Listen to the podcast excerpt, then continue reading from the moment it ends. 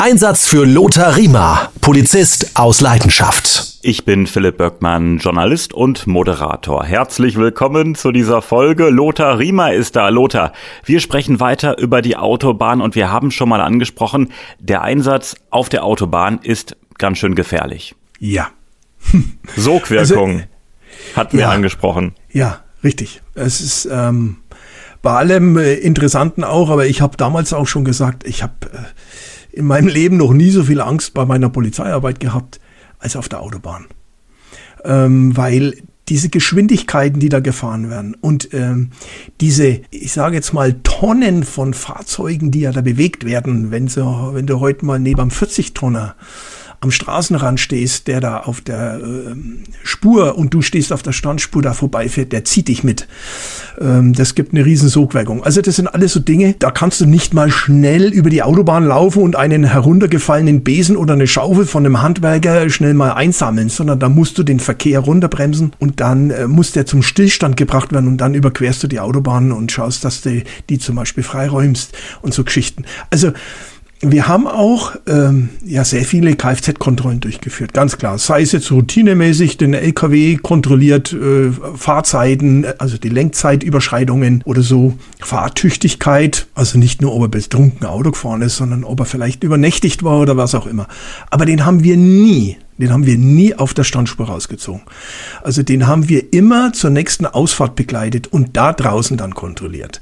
Also zu sagen, oh, ich kontrolliere jetzt mal schnell den LKW oder den Reisebus und dann fahren wir mal an die Standspur, das ist ein No-Go. Das geht nicht. Also was anders ist, wenn ein Verkehrsunfall ist, aber da muss man wirklich toll absichern und muss schauen, dass man möglichst viele Spuren auch ein bisschen blockiert. Das ist äh, das große Problem. Werden denn ähm, Polizistinnen und Polizisten speziell geschult, wenn sie dann auf der Autobahn im Einsatz äh, sind? Ähm, wird dann nochmal besonders gesagt, Freunde, dieser Selbstschutz, dass man sehr auf sich selbst erstmal aufpassen muss in erster Linie, dass nichts passiert, dass man da nochmal auf der Autobahn nochmal ein gesondertes Augenmerk drauf hat? Ich kann natürlich jetzt nur von unserer Autobahnpolizei sprechen, ähm, weil wir haben ja ein föderatives System. Das heißt, also Bayern macht es vielleicht wieder anders und, und jede Inspektion macht es wieder anders. Also wir haben die jungen Kolleginnen und Kollegen, oder ich kam ja damals von der Kriminalpolizei. Das war ja sowieso, da, da kommt, was kommt denn das für ein Typ? Der geht da zur Autobahnpolizei, aber woher bei der Kripo?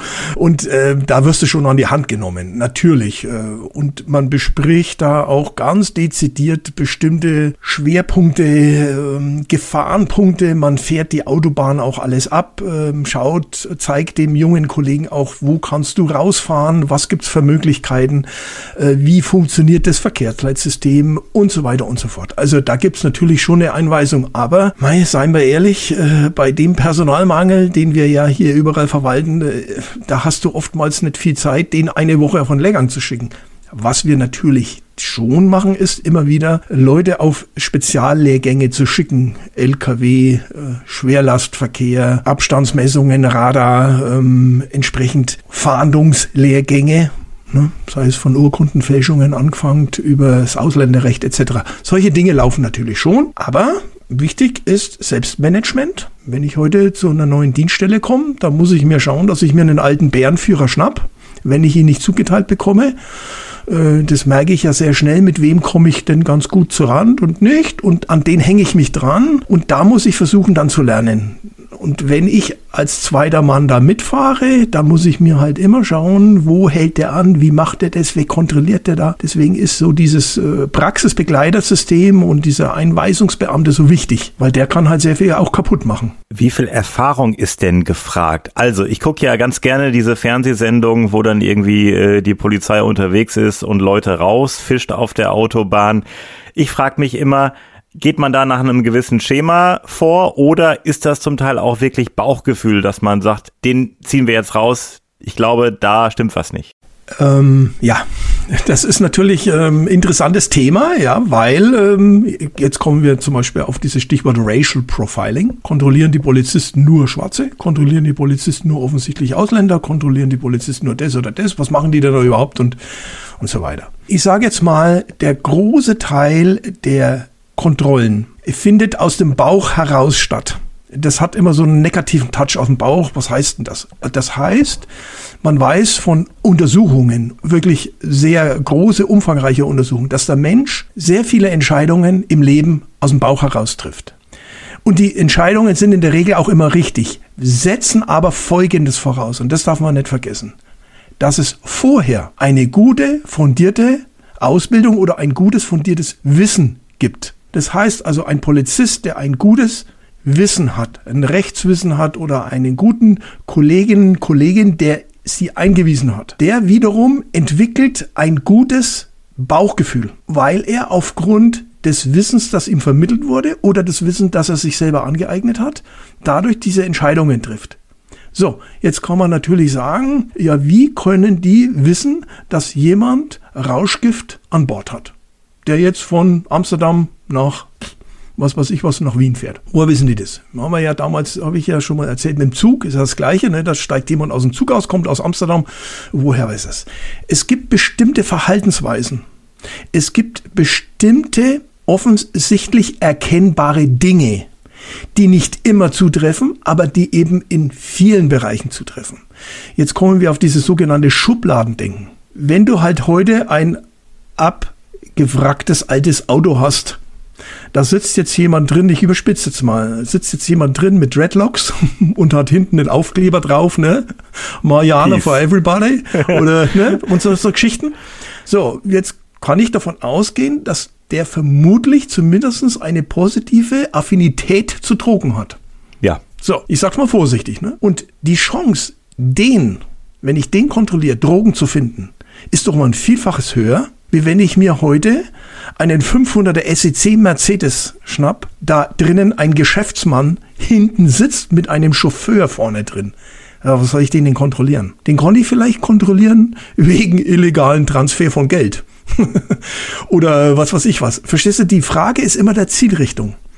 Will ich heute, wenn ich heute in der Nachtschicht einen Schwerpunkt habe, illegale Migration, dann kontrolliere ich kleine Kastenfahrzeuge, Handwerkerautos, LKWs, was auch immer. Da kontrolliere ich doch nicht die Familie, die da drinnen sitzt oder was weiß ich jetzt was, äh, irgendeiner von ähm, Amazon Prime, der da durch die Gegend fährt oder DHL. Verstehst du? Das ist eben dieses Schubladendenken, aber das ist immer abhängig davon, was will ich denn? Was ist meine Zielrichtung? Was kontrolliere ich heute? Und dann kommt dieses Bauchgefühl. Also der könnte in das Schema passen, der könnte da in das Schema passen. Das haut nicht immer 100% hin, aber je älter du wirst und je mehr Erfahrung du hast, desto mehr wirst du feststellen. Das stimmt. Ganz interessant, ich war mal auf der A30 unterwegs, das ist ja auch äh, Richtung Niederlande und da haben die mich mal rausgefischt. Da habe ich nämlich ein kein abgewracktes altes Auto gehabt, sondern einen Mietwagen. Und da ja. hat mir der Herr gesagt, ja, das ist auch ein Trick wegen dieser alten Autos, die sie gerne rausfischen, dass äh, sich manche Drogenschmuggler einen Mietwagen nehmen, unscheinbaren Kleinwagen als Mietwagen, um dann halt den Drogenkurier äh, zu machen. Also fand ich ganz interessant, dass die, also mit, mir haben sie nichts gefunden, ich war auch gar nicht in Holland, ja. aber äh, ganz interessant, dass man auch dann im Grunde genommen, dass diese Schubladen noch weitergeführt werden. Dass also die Gauner sagen, gut, dann nehme ich kein altes abgewracktes Auto, ich miete mir einen schicken normalen Kleinwagen und versuch's damit. Aber die Polizei ist auch dahinter gekommen, dass manche so eine Masche ansetzen. Erstens das und zweitens, das ist das, was ich im Unterricht zu meinen Schülern immer gesagt habe. Ihr müsst euch die ganze Situation anschauen.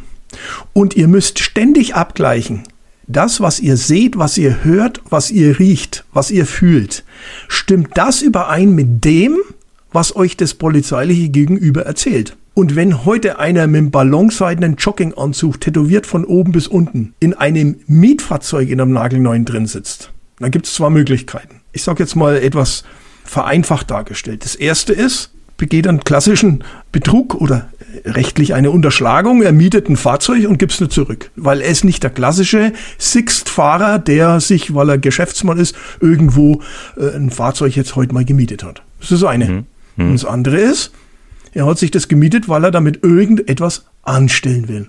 Er hat vielleicht falsche Personalien angegeben, begeht damit einen Banküberfall, oder was auch immer. In der Bank kannst du heute sowieso kaum mehr was kriegen, aber begeht über einen äh, Überfall so und fährt dann mit einem Fahrzeug, das nicht ihm gehört und das er unter falschen Namen angemietet hat. Also auch das. Und das muss alles derjenige, der Polizist in, sage ich jetzt mal, in Sekunden letztendlich verarbeiten und dann für sich entscheiden, lasse ich ihn vorn oder steige ich tiefer ein. Also sprich auf der Autobahn, Blinker an, bitte folgen und so weiter und dann rausziehen und dann die Zeit investieren. Und äh, auf der anderen Seite dann eben auch mal sagen, nee, das ist er wahrscheinlich nicht. Und war es vielleicht aber auch. Nach dem Motto, ist es plausibel, ist es nicht plausibel? Und da muss man halt entscheiden, gehe ich weiter in die Materie oder lassen wir es dabei beruhen? Genau.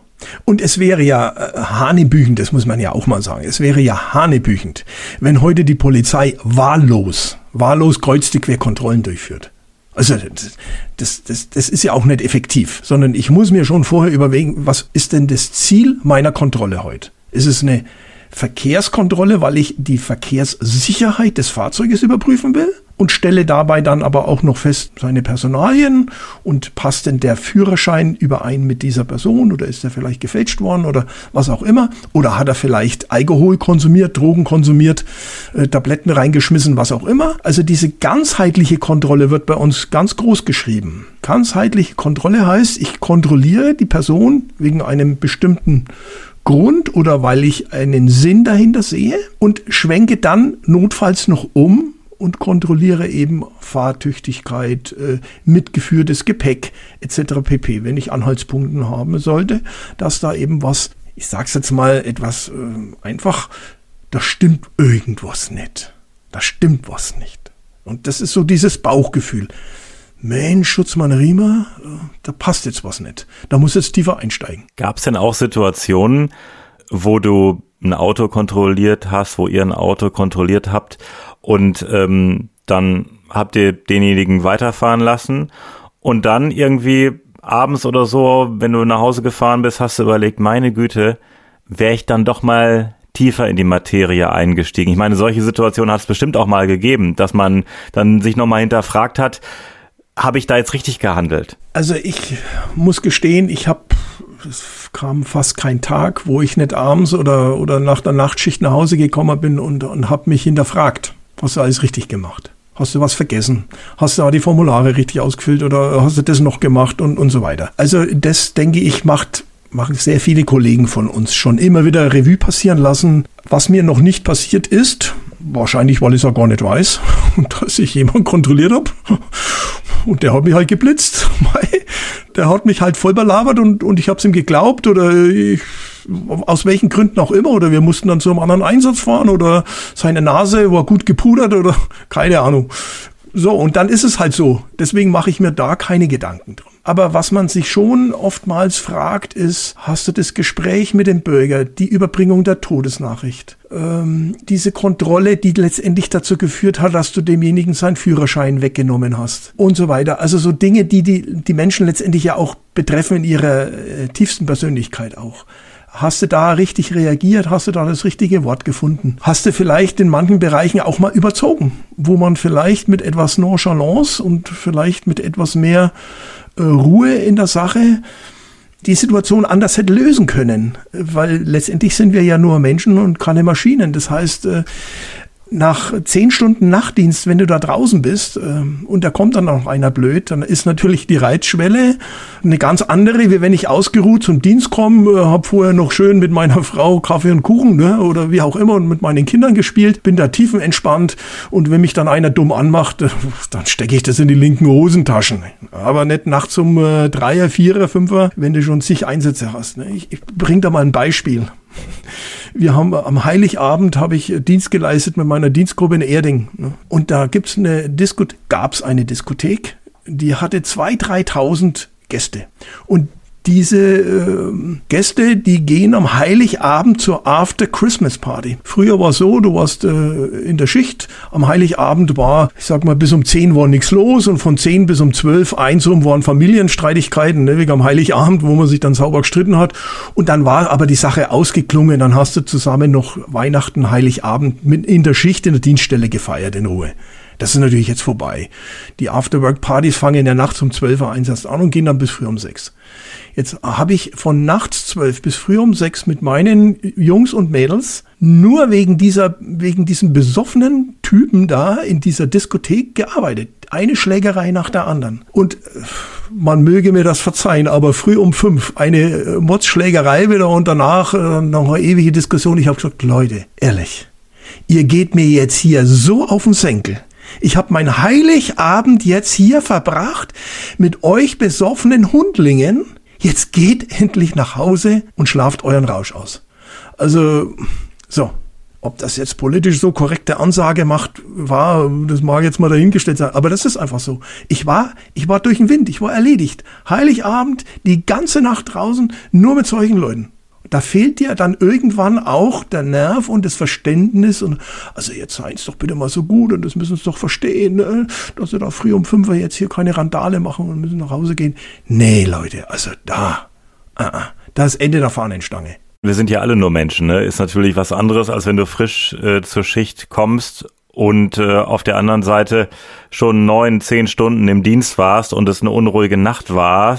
Da ist man natürlich schon irgendwann, äh, ja, bisschen angefressen innerlich. Natürlich und und deswegen ist es so wichtig immer, sage ich, äh, dass du mit einem Streifenpartner unterwegs bist, der da aufmerksam ist. Also du musst einen Partner haben, Partnerin, ne, ich sage jetzt immer, äh, das ist ja beide, beiderlei Geschlechtsbitte, der dich bremst. Der merkt, hoppla, also der Riemer, der ist heute nicht so gut drauf.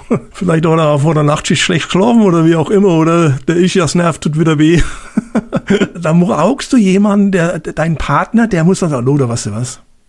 Ich übernehme weil du mit diesem Bürger, mit dieser Bürgerin, äh, mit dieser Familie einfach nicht klarkommst. Da, da passt nichts. Das ist dann einfach Mist.